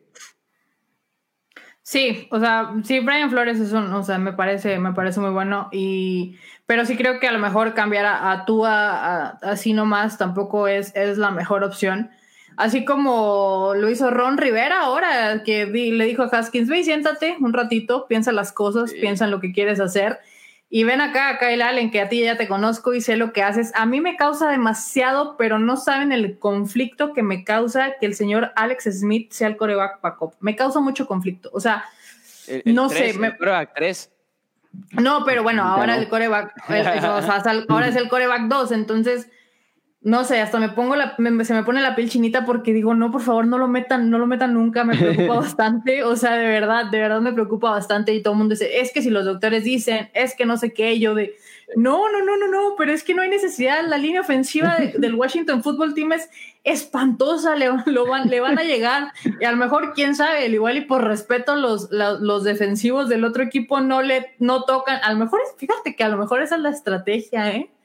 Puede ser, ahora que lo pienso, de poner a Alex Smith y como a lo mejor le tienen bastante respeto y dicen, este vato casi, o sea, se queda sin pierna, mm, así le van a hacer, con el dedo nomás. Así. Ah, así. sería, un momento, sería un momento, yo creo, hasta bonito verlo entrar al campo, pero yo también estaría preocupado por él. Sí, no, la por preocupación va a favor, estar no. ahí, pero yo creo que va, va que vuela para ser el mariscal de campo titular en, en Washington, Alex Smith. No creo que Allen haya demostrado suficiente en Carolina. Como dijo Ron Rivera, lo estamos colocando porque es el que tiene más este conocimiento de, de la ofensiva, pero no porque sea tu mejor opción. Creo que Alex Smith va a terminar siendo el mariscal de campo titular por ahí en la semana 7, 8 quizás. Y creo que le puede ir bien. Creo que puede ser una muy buena posición para Terry McLaurin. Sí, pero no, no sé, no sé, me, me preocupa miedo, demasiado. Es que da- me da mucho miedo. O sea, el señor ni siquiera, siento que todavía ni siquiera puede caminar del todo bien. A lo mejor tiene como también ese miedo. Y que esta semana, por favor, Kyle Allen, por favor, si nos está escuchando, juega lo mejor que puedas contra los Rams, porque son los Rams y van a destrozar otra vez. Ojalá no, no quiero que pase, toco madera aquí, aquí están los escritores de madera, porque no, a mí Alex Smith no me lo vuelvan a tocar por el amor, por el amor de Dios. Pero sí, bueno, Ron Rivera ya le dijo, vete a la banca, e incluso este, ya eh, no va a estar activo Haskins para, para este juego. Pero bueno, Chase Young está lastimado, según yo, o estoy loca. Lastimado de la ingle, podría volver esta semana, pero también están teniendo mucho, mucho cuidado con él, porque al final de cuentas es tu, el pilar de la defensiva para los próximos 10 años. Sí, pobre, pobre hombre, en su año de rookie ya, ya lo lastimaron. Pero bueno, no sé, ¿tienen algún otro juego que quieran destacar de este, de este fin de semana antes de irnos con lo que sigue de la semana 5? Ujú, pues, Tendría me que. parece. ah, me curva. Ah, de la semana que acaba de pasar, ¿verdad? Sí. Ah, ok, de la semana que acaba de pasar. Yes, No, ya no yes, quiero yes, hablar yes. de esta semana, ya la quiero por completo. Creo que ninguno, ya ninguno quiere hablar de la espantosa semana 4 que tuvimos, ¿no? Pero No, bueno, pero bueno. Yo, Oye, yo la solo el que por fin me cumplió Joe Mixon en Fantasy. Ya sé, oye, justamente eso sí es importante porque todo el mundo estaba por drop, bueno, no dropear, sino que a lo mejor hacer un trade por Joe Mixon y Joe Mixon se puso a jugar esta semana para la primera victoria del señor Burrow, que dijo, winning, wi- ¿qué dijo? Winning is fun. Bueno, Cuando había dicho, cuando había dicho que perder también era divertido, ¿no? Pero bueno, Sí, también. y, y Joe Burrow que ya se le había olvidado lo que era perder después de la temporada que dio con LSU. sí, Sí, así realmente. es. Excelente juego burro también. Sí, creo que ahí LeBron James también, o no me acuerdo. Sí, creo que LeBron le le citó su tweet y algo, y algo dijo. No me acuerdo quién era, pero total de que el señor prim- el, el Joe Burrow primero había dicho que era divertido perder, que no era, que no era aceptable, que era inaceptable, pero que era divertido. Ahora ella dijo que ganar es divertido. Entonces, pero de todas maneras, le seguimos diciendo desde este podcast que no se acostumbre tampoco, porque no creo que vaya a pasar mucho hasta que le compren a una buena línea línea ofensiva, ¿no? Que lo Hasta que proteja. hacen un poquito más. Tiene que Sí, pues sí, pero tiene que acostumbrarse a, a seguir perdiendo y que tal vez en algún momento tenga así destellos de luz que, que lo hagan que lo hagan ganar. Pero bueno, oigan, la semana 5 empieza el día de mañana, el día de mañana jueves con un, un juego que no sé por qué los canales de televisión le tienen tanto hype. Un Buccaneers en contra de, de, de los Bears, o sea, un Nick Foles en contra de Tom Brady con otras camisetas. Pero creo que está muy claro, ¿no? Creo que está muy claro quién va a ganar este partido. O sea, no creo que haya mucho, mucha discordia en el asunto. Yo creo que todo radica como que quizás en las lesiones acaban de perder a OJ Howard por el resto de la temporada. Chris Goodwin va a seguir sin jugar. Mike Evans, Scott Miller no han entrenado. Leonard Fournette tampoco. Pero definitivamente, y lo hablábamos en Four Downs, de que semana corta y en un lado tienes a Matt Nagy y a Nick Foles, y del otro lado tengo a Bruce Arians y a Tom Brady. Y creo que en semana corta la diferencia de coach de nivel de coreback marca mucho y es muy clara la diferencia entre uno y el otro. Sobre todo que venimos del mejor partido hasta el momento de Tom Brady con los Bucaneros. Sin duda alguna, cinco anotaciones de touchdown. Se están viendo bien ahí en Tampa Bay. La defensiva también. Ayer platicábamos del linebacker Levante David, que lo está haciendo muy, pero muy bien también. Va a ser un juego de, de- dos linebackers. Por ahí el que mencionó David de los Bucaneros y Roquan Smith del lado de los Bears, que tiene 13 tacleadas la semana pasada, tres para pérdida de yardas. Ya está despertando por ahí Roquan Smith. Pero la semana pasada también vimos al verdadero Nick Foles, vimos al Nick Foles que no hace caminar a sus ofensivas, Eh, a pesar de lo maravilloso que, se- que fue ese enero en el que ganó el Super Bowl, ese enero de, me refiero a la postemporada completa, porque toda la postemporada jugó bien, pero ese no es el Nick Foles de verdad, fue un Nick Foles extraño que nos tocó por ahí, yo creo que Bucaneros se lleva esta victoria sin ningún problema. Sí, creo que estoy con ustedes. Aún así que, que a lo mejor Tom Brady esté perdiendo a sus hombres. Le queda su mejor amigo, el señor Gronkowski, que aún no lo, no lo he usado, pero para nada. Este, pero sí, Se creo ve que muy lento. Sí, no, aparte o sea, pues no, creo que no había tanta necesidad. A lo mejor ahora, ahorita sí tenga la necesidad de usarlo un poquito más justamente en este juego. Y se presta para hacerlo, ¿no? O sea, se presta para hacerlo. Entonces, sí, creo que totalmente vamos, vamos los tres con, con los Buccaneers sin ningún problema. Y pues los Buccaneers van a ganar este partido, aunque creo que puede, puede ser un partido cumplidor. Para los Thursday Night Football que hemos tenido, que han sido bastante cumplidores y divertidos, porque desde el Minshew, Minshew Fitzmagic, que fue todo el hype de la barba y el bigote, que fue muy divertida. Hemos tenido como, como Night Football bastante, bastante cumplidores y no creo que este no lo vaya a hacer. Incluyendo pero bueno. Jets, Broncos. No, nomás el de Jets Broncos a mí me sacó una úlcera. Pero, Estaba pero molesto con Adam Gaze. No, estuvo entretenido, pero es que Adam Gaze realmente me, me, hace enojar que siga siendo coach y las decisiones que estuvo tomando en el partido fueron pésimas. Pero, pero Qué bueno también. Ah, no, estuvo cerrado. Y el uniforme de los Jets está muy padre, por cierto. Digo, no tiene mucho que ver aquí. Y yo, que gusta, bueno, eso, de eso ahorita hablamos, porque ya va a decir una cosa que no va en este juego que sigue. Porque tal vez, aunque no creo, se puede jugar un Titans Bills, pero aquí no hay mucho que decir porque no sabemos si se va a jugar. Y en caso de que se jugara, yo creo que Josh Allen va a seguir ganando como siempre, ¿no? Sí, Josh Allen se está viendo muy bien. Josh Allen, que al principio yo decía que, híjole, se estaban desmarcando mucho sus receptores, y no por quitarle crédito a Josh Allen, sino por hablar bien de la ofensiva en general que tienen por ahí en Buffalo. Stephon Diggs, que es la adquisición del equipo de los Bills este offseason, está dando resultados de manera inmediata. Y Josh Allen, la semana pasada también vemos una versión más mesurada de él, una versión que no tomó tantos riesgos, pero que de todas maneras se vio muy, pero muy bien. Y aparte, aunque se juegue el partido, Adam Humphries no va a estar disponible, Jeffrey Simmons no va a estar disponible, Corey Davis no va a estar disponible. Son muchos los jugadores de Titanes que están con COVID y que no jugarían este domingo, así que de todos hay que tomarlo en cuenta. No han entrenado, aunque, ah, bueno, no han entrenado en sus instalaciones oficiales como un equipo entero. así que eso complica la, situación y de todos Bills tienen a, a un candidato al MVP también en Josh Allen. Sí, y aparte, lo único que con lo que me quedo, o más, más bien con lo que me quedo más de Josh Allen, es de que si tú eres un coreback que puede hacer que Singletary se vea bien, eres un excelente coreback. Eres un excelente, excelente coreback. Pero bueno, creo que nos vamos con Bills. Si es que se juega, si no se juega, pues también nos vamos con Bills, porque puede ser que a los Titans se lo den por perdido, ¿no?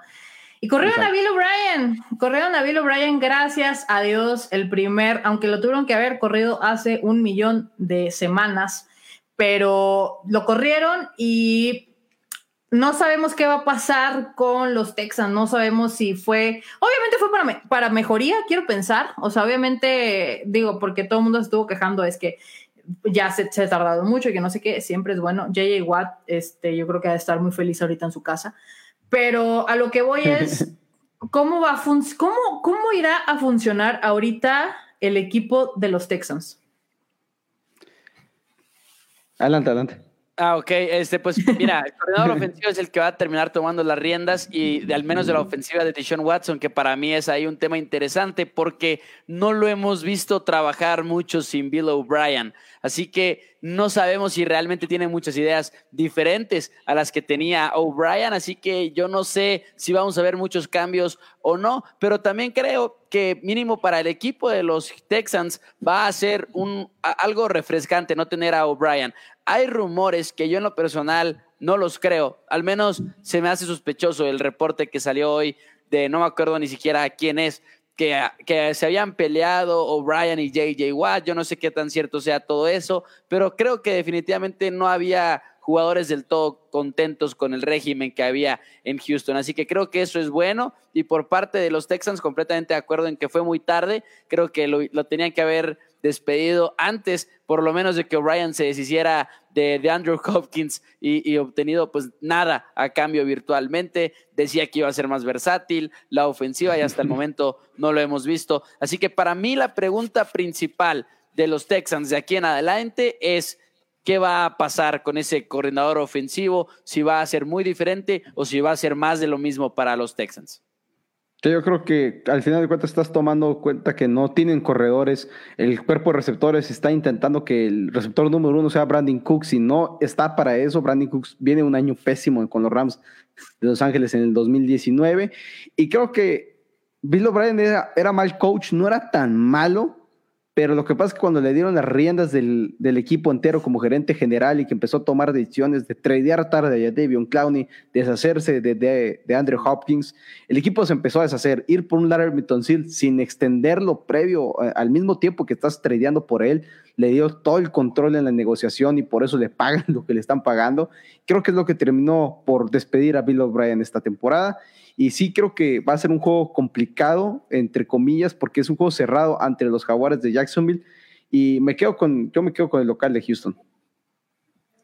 Sí, creo que al final del día tal vez puede, puede cambiar a lo mejor anímicamente algo en el equipo. Eso también puede, puede suceder, de que a lo mejor si los jugadores no estaban muy contentos con el, con el O'Brien, pues ahora eh, estén a lo mejor con una, con una mejor cara, ¿no? Ante, ante Jacksonville, que no me parece un mal equipo. O sea, si, si Minshew conecta con DA Shark, puede hacer muchas cosas. Sin embargo, pues vas, sí siento que la victoria se lo pueden llevar los, los Texans. Y justamente, ¿quién creen que sea el próximo head coach que vayan a correr? Adam Gase, Dan Quinn. Este, Dan Quinn. Dan Quinn. Yo digo que Adam Gase. Yo esperaría que los dos el mismo día. Así es fácil y sencillo, ¿no? Ahora está Matt Patricia también por ahí como disponible para, para, hacer despedida. Pero es que a mí algo, algo me dice que Adam Gaze de plano, los Jets capaz y hasta se esperan a mitad de temporada o algo por el estilo. Y creo que Falcon, si empieza a perder juegos que no debería de perder como lo ha hecho hasta el momento en las primeras cuatro semanas de la temporada, pues es candidatazo a, a que lo corran. Sí, totalmente. Pero bueno, creo que tenemos tres candidatos al próximo head coach sin trabajo: Matt Patricia, Dan Quinn y Adam Gase. Que Matt Patricia, que es tres que pierde los juegos que ya tiene ganados, ¿no? sí, que los va ganando y después son cero competitivos. Después no, de eso. no, no, no sé, no, no, no sé cómo, no sé cómo funciona la cabeza de Matt Patricia cuando va ganando los juegos. La verdad, no tengo la menor idea. Pero bueno, un juego que justamente Joe Burrow no va a ganar o quién sabe, ¿eh? porque los Ravens de repente juegan tan mal como el, la semana pasada, pero no, digo, no, me fue, fue, no, le acabo de dar demasiado hype a, los Bengals, ¿no? sí, no, no creo. definitivamente. me, me, gusta el equipo Cincinnati, creo que va por el buen camino, porque por fin tienes un coreback para el futuro una vez más pero Baltimore sigue siendo Baltimore jugando como local, aparte va a ser, es muy complicado que Cincinnati se lleve ese partido. Pero Lamar Jackson no entrenó hoy por una lesión de rodilla. Y de todas maneras va a ser interesante, creo yo, digo, yo también le doy esta victoria a los Ravens sin pensarla y creo que va a ser una victoria fuerte, pero pues es ver a Joe Burrow en este tipo de escenarios tan adversos. Siempre es bueno ver a estos novatos, ver cómo se desempeñan en este tipo de juegos, así que creo que va a ser un duelo interesante de ver. Y de no jugar Lamar Jackson, ¿quién es el quarterback de los Ravens? Robert Griffin III. RG3, es verdad, es, es verdad, es verdad, RG3. No, pero, pero aún así. que no juegue Lamar. Sí, aparte ah, no, tiene, no, tiene que, no tiene que entrenar, o sea, bueno, no tiene que entrenar, entre comillas, o sea, no pasa nada si se lo pierde. Pero bueno, entonces nos vamos con los Ravens. No hay nada más que decir de ese juego. Que Dios te bendiga, Burrow, porque a lo mejor también te van a andar, te van a andar destrozando la defensiva por ahí. Eh, los Falcons contra los Panthers que le ganaron a este, Arizona la semana pasada. ¿Cómo ven? Sin Christian McCaffrey. Sin Christian McCaffrey que, Mike Davis ha sido un clon perfecto de Christian McCaffrey, por lo menos en producción. Me está gustando mucho lo que está haciendo Teddy Bridgewater. Me sorprende que sea el quinto coreback con, no, el sexto coreback con más yardas por pase. Matt Rule está haciendo un buen trabajo como coach. Y Calvin Ridley se vio muy tocado la semana pasada, no había entrenado mucho y estaba en duda. Y el que más me preocupa a mí es Julio Jones, porque sí creo que no va a jugar este domingo, después de tener que salir del partido a la mitad por una reagravarse la lesión en el tendón de la corva. Creo que sí se va a perder un tiempo de juego una vez más. Y sin Julio Jones, Russell Gage no se ha visto como el Russell Gage de las primeras dos semanas. Yo, yo sí me voy a quedar con los Falcons en este partido. Creo que Carolina se ha visto bien, pero Carolina también se ha visto bien contra equipos que al final de cuentas no han sido la gran cosa. Y creo que nos vamos ahí con la finta de que le ganaron a los Cardenales, pero al mismo tiempo nos estábamos yendo con la finta de los Cardenales, que sí es un equipo sorprendente que puede tumbar a, equipos fuertes, pero tampoco es un equipo contendiente en esta NFL. Así que yo creo que los Falcons, estando desesperados por su primer victoria de la temporada y Dan Quinn desesperado por dejar de perder juegos que debería de ganar, yo creo que los Falcons ganan este partido como locales. Sí, al final del día Calvin Ridley y Todd Gurley creo que puedan hacer bastante bien el trabajo sin, sin Julio Jones, que fue una total tontería de dejar que Julio Jones jugara el juego pasado. Pero bueno, al final del día sí yo también voy con los Falcons. Confío demasiado en Matt Ryan, no confío absolutamente nada en Dan Quinn, pero sí siento que la ofensiva de, de los Falcons puede hacer cosas bastante, bastante interesantes en este juego. Y otro juego que, pues, puede tener demasiado morbo si es que a Derek Carr se le ocurre llegar a jugar un buen juego. Raiders contra Chiefs. Vimos, hemos visto a los Raiders, creo que bastante bien, bastante mal y, y, como teniendo también ciertos problemas en la ofensiva, como siempre, como siempre. Digo, creo que tuvimos demasiado, demasiado hype cuando lo vimos ganar por ahí en el Monday Night Football en contra de, de los Santos. Y creo que fue un hype bastante rápido porque así se fueron para abajo otra vez. Sin embargo, creo que, o sea, sí creo que el backfield puede, puede dar buenos resultados. O sea, Hunter Renfro, Josh Jacobs y el mismo Darren Waller creo que son una tercia bastante interesante. Simple y sencillamente, pues van contra los Chiefs. Entonces, creo que no hay mucho que hacer por ellos, ¿no? No hay mucho que hacer por ellos y creo que al final de cuentas mucha gente está hablando de cómo la ofensiva de Kansas City se vio frenada por Patriotas y creo que nomás es echarle más leña al fuego de Patrick Mahomes de que quiera volver a callar bocas como lo hizo ante el equipo de, de los Ravens y que salió a destrozarlos y despedazarlos. Yo creo que a Oakland le va a tocar, perdón, a Las Vegas le va a tocar pagar los platos rotos. Ándale, Oakland. Yo también, Creo que los Chiefs ganan este partido en grande. Creo que la defensiva de los Raiders ahorita es una de las peores, tanto presionando al coreback como también se han visto muy mal en cobertura. Así que para mí este es un juego perfecto para que Kansas City se deje caer. Sí, claro, sí, totalmente. Justamente de lo que estamos hablando ahorita, juegan un día bien y lo, bueno, juegan una semana bien y luego les da flojera y luego vuelven a jugar bien. Entonces yo creo que esta es la semana que les toca jugar bien y que esperemos que Patrick Mahomes, si ya se fue a la burbuja, salga totalmente negativo a, a, COVID-19, porque si no, eso se va a poner un poco interesante. Digo, no. Si no, sería una pesadilla. Sí, no, estaría muy feo el asunto, pero esperemos que, que el contacto que tuvo con Stephon Gilmore haya sido totalmente mínimo y que no le haya pasado ningún, ningún, ningún virus. No, esperemos que no, ah. porque es mejor la NFL con él dentro. Ya lo sé, es muy interesante. Me estresa verlo, pero me gusta verlo. No sé, es un sentimiento como medio extraño. Es como, ¿quién va a parar ese hombre? No sé, pero no lo paren porque me encanta verlo jugar. Pero no sé, son. Hay sentimientos encontrados que tengo con, con el señor Patricio Mahomes. Pero bueno, justamente Adam Gaze. Adam Gaze le toca jugar el siguiente partido en contra de los Cardinals que los hemos visto, como ya lo dijimos, para menos, o sea, un poquito, a lo mejor Carrie Murray no, no, baja, no bajando el ritmo a lo mejor ofensivamente hablando, pero sí la defensiva no se vio como jugaron en contra de mis hermosos 49ers. Y por el otro lado, bueno, va a jugar Joe Flaco, eso, eso se torna un poco interesante para Joe Flaco, a ver si se acuerda de cómo, de cómo jugar, ¿no? Entonces, este, Sam Darnold salió lastimado del hombro. ¿Sí vieron cómo cayó espantoso Sam Darnold en esa jugada? No manches. A, mí me sorprendió que volviera. Sí, a mí también. Yo dije aquí ya se acabó, pero bueno, al final del día volvió, pero bueno, no volvió del todo porque esta semana no está. Y Levon Bell creo que también va a ser activado para, para este juego con los Jets. Sin embargo, Kyle Murray hace cosas muy buenas, tanto corriendo como pasando. Y creo que a lo mejor si los Cardinals son no un espejismo, pero sí es un equipo que le va a ganar a los Jets, ¿no? Obviamente. Tienen que ganar a los Jets, es un juego demasiado sencillo para ellos. Y Kyler Murray es un excelente coreba que ha tenido sus errores en las últimas dos semanas, pero creo que en esta semana se vuelven a poner en el camino de las victorias sin ningún problema. Ahorita estaba leyendo un artículo en el que entrevistaban a cuatro reporteros de los equipos que van con una marca de cero ganados y cuatro perdidos. Y les hacían varias preguntas y una de las preguntas era, ¿qué ha sido una nota positiva que has visto de tu equipo? Y el de los Jets literalmente escribía, literalmente no se me ocurre nada. Yo creo que este partido para los Cardenales de Arizona debe de ser un partido fácil. Los Jets son muy, muy malos. Sí, son, son muy malos. Y Sam Darnold no es tan malo, lo cual me preocupa más todavía, ¿no? Pero bueno. Un, equipo va a salir ganón con Sam Darnold si el próximo año se van por otro coreba. Y el problema es que de repente ves a Darnold tomar decisiones erráticas, pero ¿Cómo juzgas a un coreback en esa situación? ¿Cómo evalúas a un coreback en ese escenario? Yo creo que no puedes hacerlo y de repente ves jugadas en las que su talento es ridículo y está ahí, es evidente, o sea, es muy, muy bueno. Así que estoy de acuerdo en que algún equipo podría llegar a salir ganón con Sam Darnold si es que los Jets terminan con el primer pick.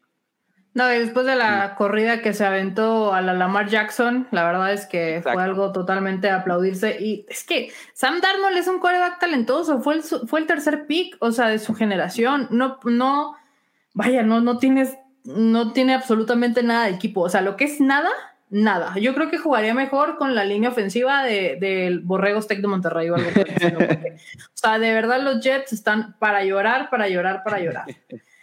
Y yéndonos al juego de los que no jugaron la semana pasada, los Steelers contra mis queridos Eagles.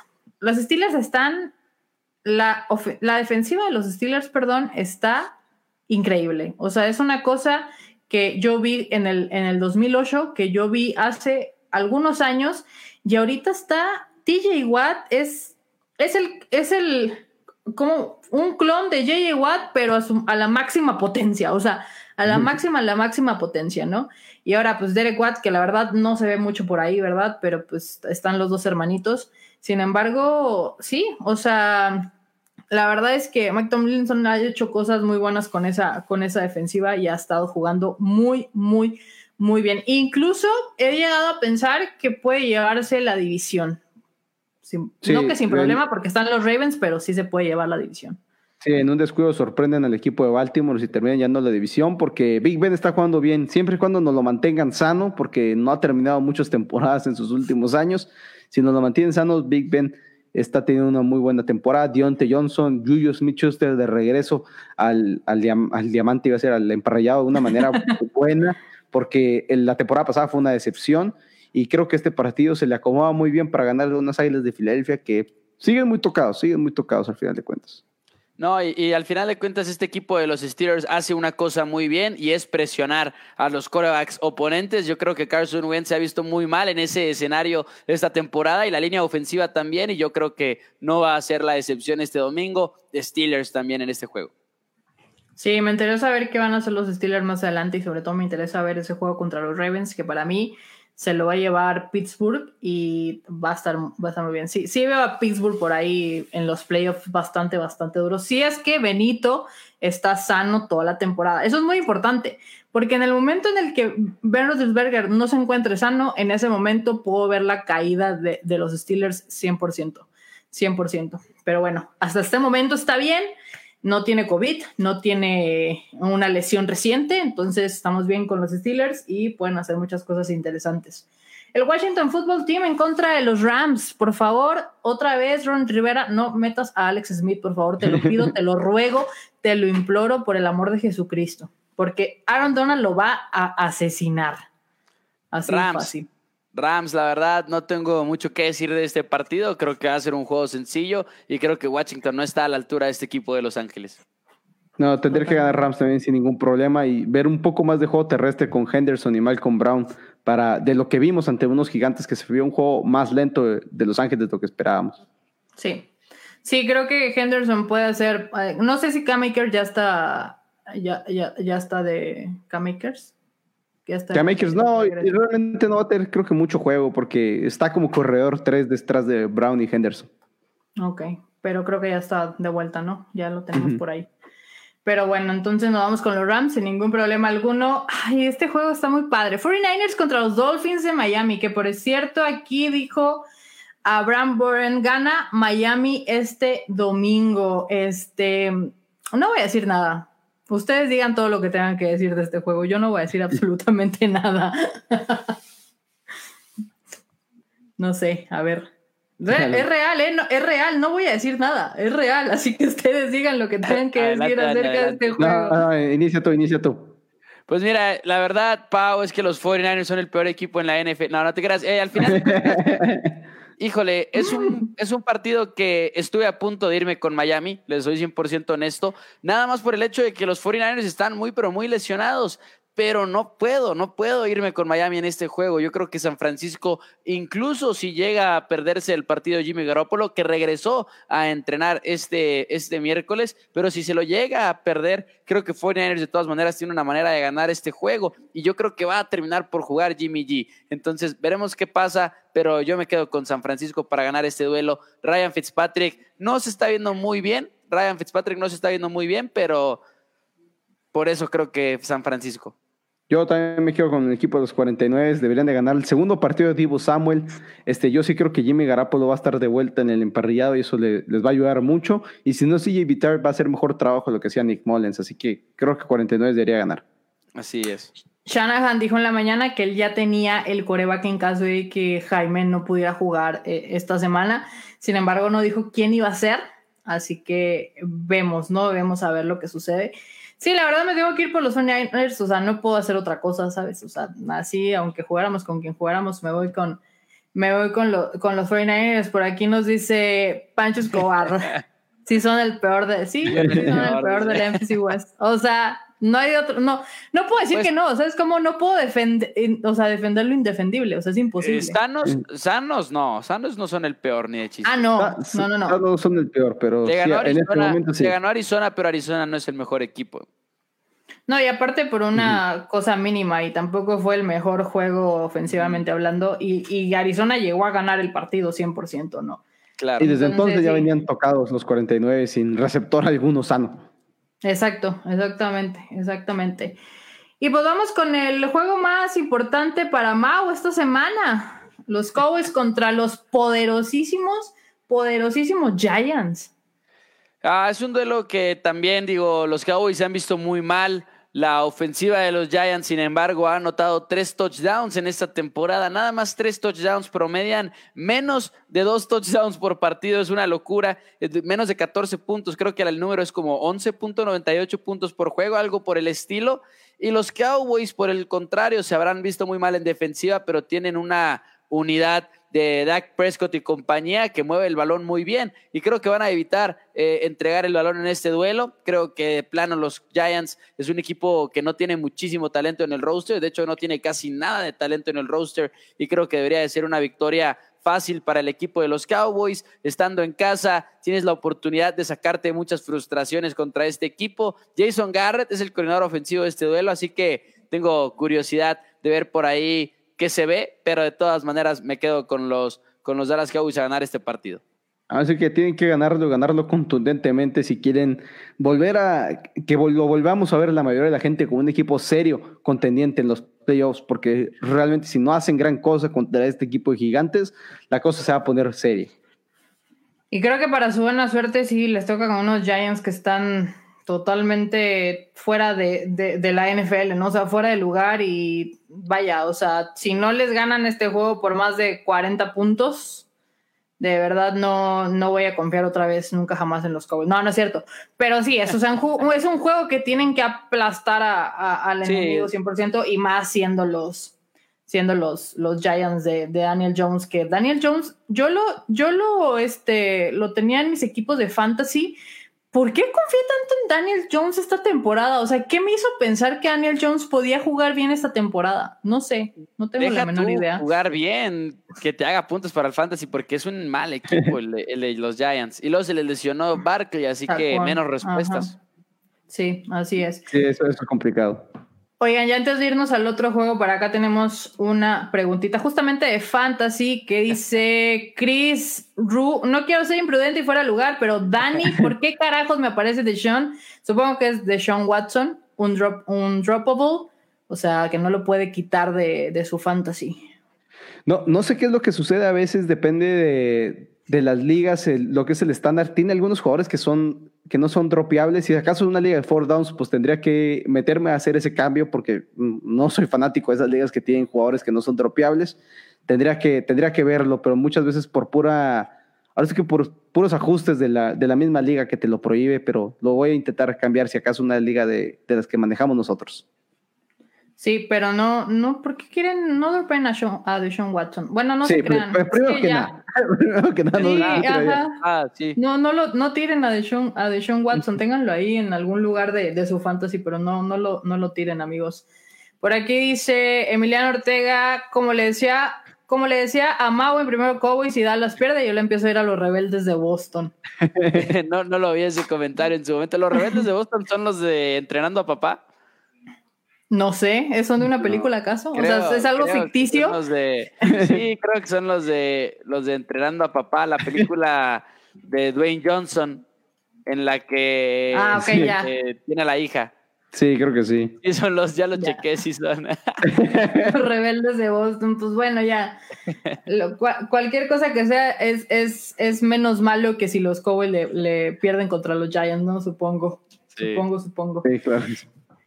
Y ahora nos vamos con el, ahora el juego favorito de la semana de Dani. Patriots contra los Broncos, lastimados a más no poder, con el coreback número 40.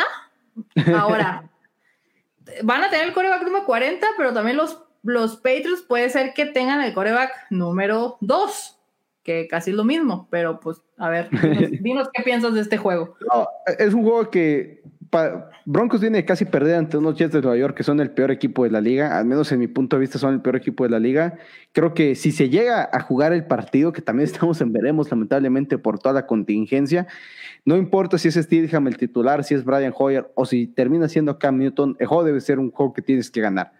Ahora, desde el 2001 los Patriotas no se encuentran bajo 500 de porcentaje de victoria y podría ser la primera ocasión que pasa desde el 2001. No creo que vaya a suceder. Creo que el partido es sencillo porque un equipo de Broncos muy tocado, que si es Ripien el titular, que es todo lo que todo indica que va a ser Ripien, pues de todos modos es mejor Brian Hoyer o Joel Stidham, mariscal de campo de lo que es Ripien. Y a pesar de que no esté Stephen Gilmore, por lo menos no les toca cubrir a Cortland Soron. Sí, exacto, exacto. O sea, creo que no tienen nada que cubrir de los, de los Broncos realmente. O sea, no, no hay mucho que, bueno, que decir de, de ese equipo que al principio de la temporada en papel se veía que iba tal vez a estar bien. No estamos hablando que se viera playoffs ni nada por el estilo, pero que iba, iba, a estar, iba a estar bien con el señor Drew Lock. Que realmente no sé si en algún momento de la temporada va a volver. No tengo idea. ¿Ustedes saben si va a volver en algún momento de la temporada? No, Drew sí regresa. está unas dos, tres semanas fuera. Soron es el que no regresa. El no, nunca jamás. Sí, no. Sí, no, ligamento cruzado, él sí está fuera todo el año. Y de hecho, pues empezaban a caerse antes de que empezara la temporada con, con Von Miller, pero pues bueno, este es lo que les toca a los Broncos vivir. Y quiero decirles que cada vez que digo Drew Lock, pienso en Andrew Lock, me pongo triste, pero eso es otra, esa es otra historia.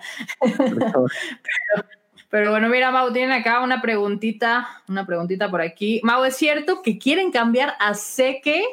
No, la verdad, y no sé por qué me han llegado muchas preguntas al respecto de esto, pero no, no se preocupen, no creo que sea una posibilidad en lo absoluto.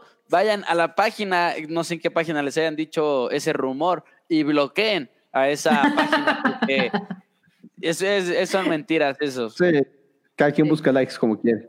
Si no viene de Ian Rappaport, de Adam Schefter, no les crean mucho que digamos, ¿no? También aparte. Pero bueno. Sí, no.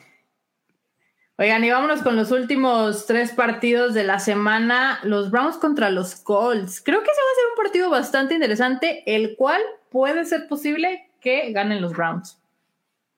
Yo me quedo con el equipo de Cleveland, siendo local, un juego muy cerrado.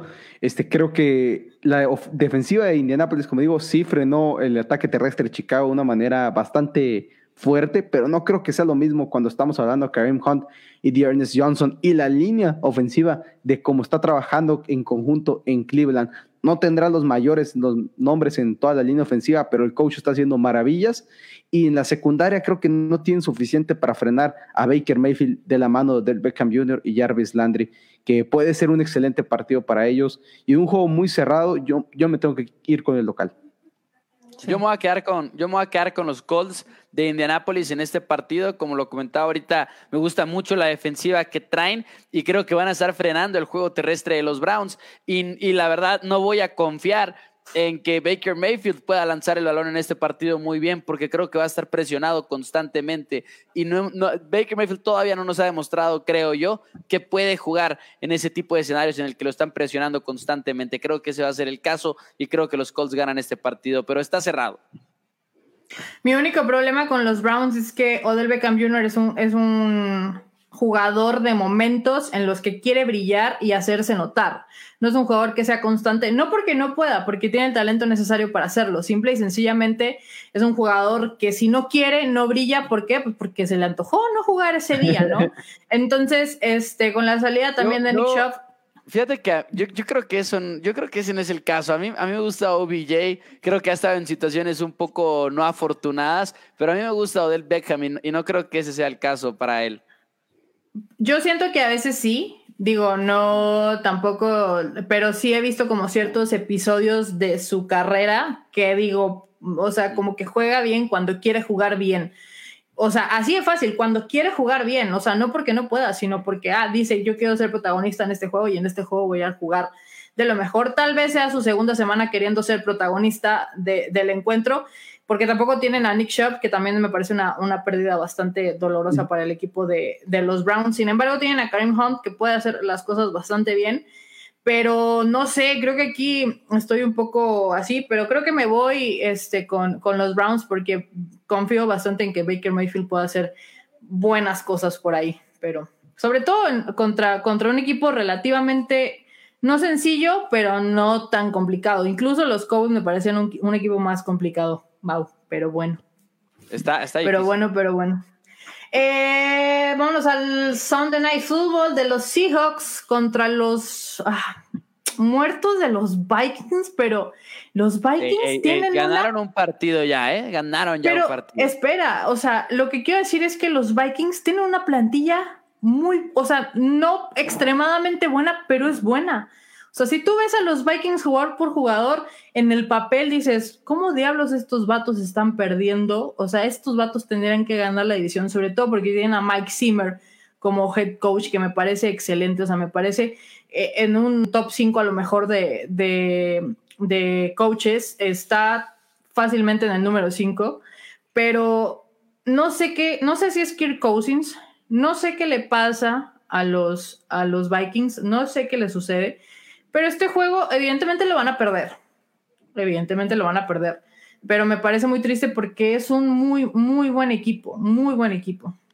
Pues llevan, llevan ya dos, tres temporadas siendo una decepción, ¿no? Los Vikings, como que, que crees que van a hacerlo todo. Es más, desde que traen a Kirk Cousins, porque si ustedes lo recuerdan, pues los, los, Vikings eran un gran equipo con Case Keenum y cuando adquirieron a Kirk Cousins todos decíamos, híjole, ahora van a dar ese siguiente paso y desde entonces los vemos en la final de conferencia o los vemos en el Super Bowl y nomás no lo consiguen, no lo terminan de concretar, pero este partido estoy de acuerdo en que es muy complicado, Dalvin Cook está jugando muy bien, está pues haciendo que los tacleadores fallen tacleadas, está corriendo después del contacto, pero eso no va a ser suficiente para ganarle a los Seattle Seahawks y uno de, los, de las ofensivas más agresivas que hay ahorita en la NFL. Y ahorita están extrañando a Daniel Hunter, quien es su cazacabezas estelar. Sí, trajeron a Inyakwe vía trade de los Jaguares de Jacksonville, pero el chiste era esa doble, ese tándem de cazacabezas, uno de cada lado, que no han, no han dado resultados por el hecho que no han podido estar dentro del emparrillado.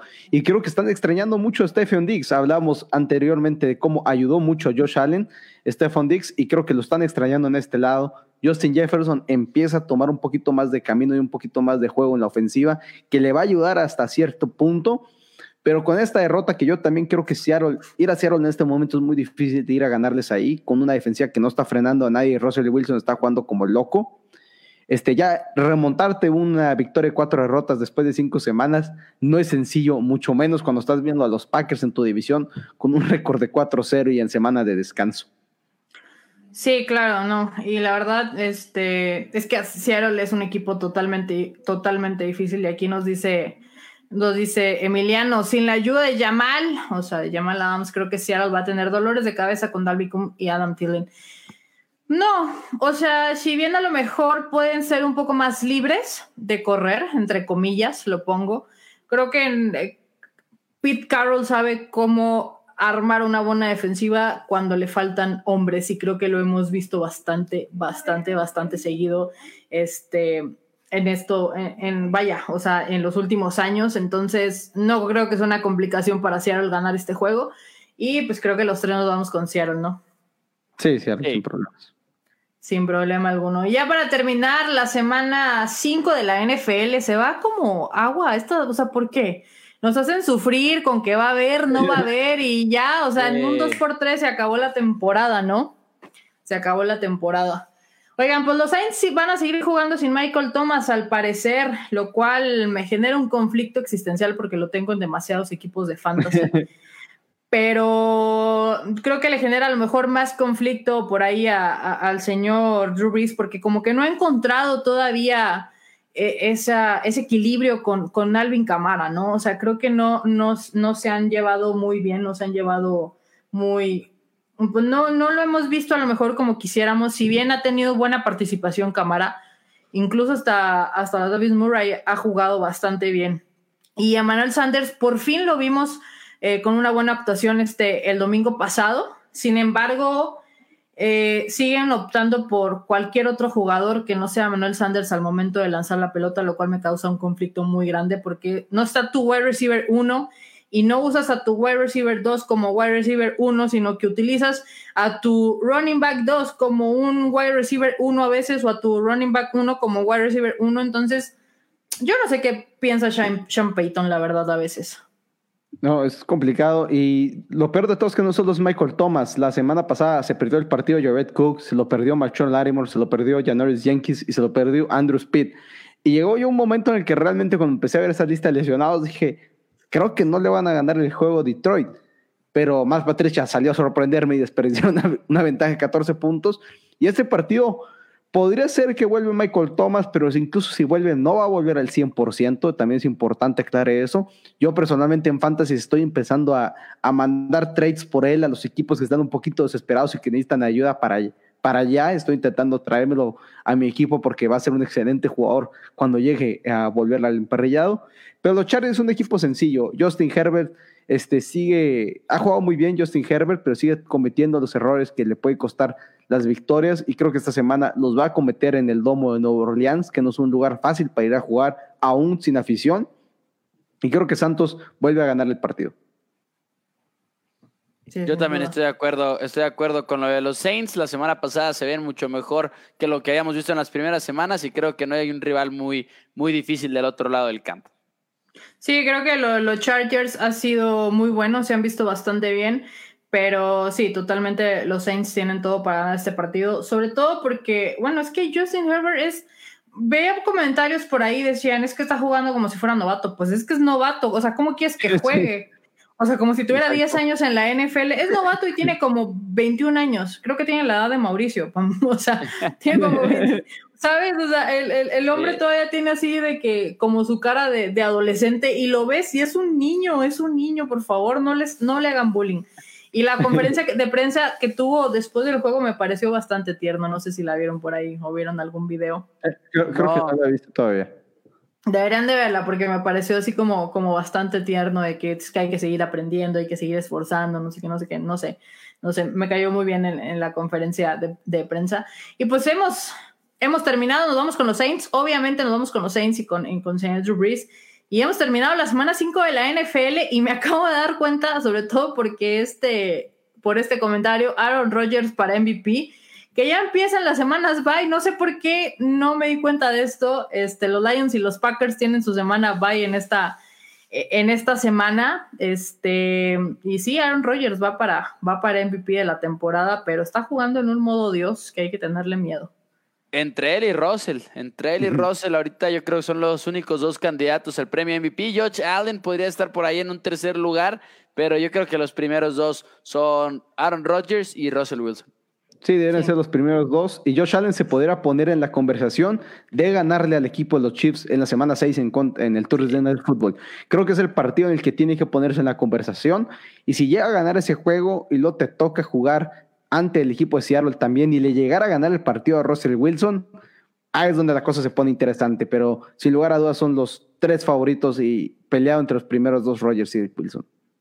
Sí, así es. Sí, creo que Aaron Rodgers este, está jugando increíble, al igual que Russell Wilson. Para mí, Russell Wilson se lo debería de llevar porque ya basta de que no sea el MVP de una de las temporadas de la NFL. Eso no puede ser posible. Pero bueno, pues digo, o sea, creo que a- como ya le habíamos dicho a, a Aaron Rodgers, le, le- le picaron la cresta le picaron la cresta y ha estado jugando en modo Dios, totalmente en modo Dios. Y me da, me da mucha felicidad porque Aaron Rodgers lo hemos criticado demasiado en los últimos años por su rendimiento no tan bueno. Y ahorita nos está callando la boca, mira, así, así, no decimos nada, no decimos nada malo, decimos todo, todo lo bueno. Pero bueno, pero bueno, pero bueno. ¿Alguna otra cosa que quieran decir acerca de la semana 5 de la NFL? No, yo creo que cubrimos todo. Muchas gracias. Yo creo que cubrimos todo en este, en, este espacio. Sí, ya nomás es esperar y ver si se van a jugar los 15 partidos que están programados, pero ah, realmente creo que fue bastante cubierto lo, la semana número 5. Sí, hay que esperar por ahí lo que, lo que diga la, la, NFL en estos días, sobre todo, creo que mañana, o sea, creo que ya sería importante que mañana dijeran algo acerca del Titans Bills, porque se torna un poco complicado hacer todo, todo el cambio, ¿no? Pero bueno, amigos, muchas gracias por haber estado por aquí. La verdad es que muy contenta de haberlos tenido, muy contenta de, de haberlos visto, haber conversado con ustedes, haber elegido nuestros picks de la semana. Pero cuéntenos un poquito, o sea, obviamente yo creo que aquí ya todo el mundo sabe, que, sabe qué hacen, pero si no lo saben, pues que los conozcan un poco. Excelente, pues sí, tenemos un programa que se llama Four Downs en, en, Facebook, es donde lo tenemos, hablamos de toda la NFL todos los martes a las 9 pm hora Ciudad de México. Dani también tiene su podcast acerca de fantasy fútbol, al cual se pueden suscribir en Spotify, Dani. Sí, así es. Aparte del programa, tenemos ahí la, pues todo el contenido en la página de, Facebook y tengo yo mi podcast que estrenó esta, esta temporada. Sale todos los martes desde la mañana para obviamente estar preparado para los waivers de, de cada semana y reemplazar a tus jugadores lesionados, irte armando con las semanas de descanso y demás. Muchos consejos para los que son muy nuevos en fantasy fútbol también. Así es. Y por mi parte, pues para los aficionados de los Vaqueros de Dallas. Primero Cowboys todos los viernes a las 6 pm hora Ciudad de México. Así lo pueden buscar en, en Facebook. Primero Cowboys y pues es una comunidad bastante apasionada de los Vaqueros de Dallas. Bastante, bastante. Bastante, bastante. Y también por ahí cuando están jugando haces tus en el medio tiempo, sacas tu coraje en el medio tiempo y luego sacas tu coraje cuando se acaba el partido, ¿no? Sí, no, y luego hay veces que como cuando el juego de los Falcons, que en el medio tiempo fue puro coraje y el final era puro, pues ahora sí que el, el estar todos extasiados con esa, con esa remontada de los vaqueros de Dallas. Sí, así es, sí, sí, sí. Pues nada, amigos, muchas gracias de nuevo por haber estado por aquí. Por ahí están viendo sus arrobas en Twitter, los pueden seguir como Mau NFL y Hans Patino. Este, también en, en Instagram están de, están de la misma forma. Este, si mal no, si mal no recuerdo. Pero síganlos, síganlos por ahí. Sí. Ah, no, tú eres Mau, Mau, Mauricio mm. Rodríguez o Mau Rodríguez 99. La, la verdad, la verdad, ni siquiera. Mauricio Rodríguez 99, si no me equivoco. Mauricio Rodríguez 99. Con, mi nombre, pero mi Instagram está, está muerto. ¿A poco? Pues no, muy mal. Debería de subir más cosas por ahí. Pero bueno, amigos, síganlos. Ustedes nos conocen, deberían de hacerlo. Son dos increíbles paisanos. Obviamente son de allá de, de, mi tierra natal de Chihuahua, que saben muchísimo de NFL. La verdad es que me sorprenden bastante cada, cada vez que los escucho. Y yo muy contenta de haberlos tenido por aquí, amigos. Muchísimas gracias, Pau, y pues un saludo a todo tu auditorio aquí entre, entre carreras y touchdowns. Sí, al contrario, muchas gracias por tenernos aquí contigo. Y amigos, pues muchas gracias también a ustedes por haber estado por aquí. Recuerden que nos vemos el siguiente miércoles, no sé si a las 9, no sé si a las 8, por ahí les estaré avisando, no sé todavía qué hora y tampoco este, les puedo decir con qué invitado, pero se va a poner bastante interesante estas próximas semanas por aquí en Entre Carreras y Touchdowns. Los Yankees perdieron, ya este, no sé qué decir al respecto, no sé si llorar, rezar para que les vaya mejor, ya no sé. La verdad es que ya no sé qué hacer. Voy a rezar para que los 49ers ganen contra Miami, para que los Cowboys ganen contra los Giants y para que los Pats ganen también. Pero por ahora, eso es todo lo que tenemos que decir de la semana 5 de la NFL. Me pueden seguir con arroba paulimas10 en Instagram, Twitter y en TikTok. También en TikTok me pueden seguir entre carreras y touchdowns. Estamos por ahí aquí en la página de Facebook. Denle like, denle seguir y por aquí nos vamos a estar viendo. Muchas gracias amigos, muchas gracias a todos. Adiós.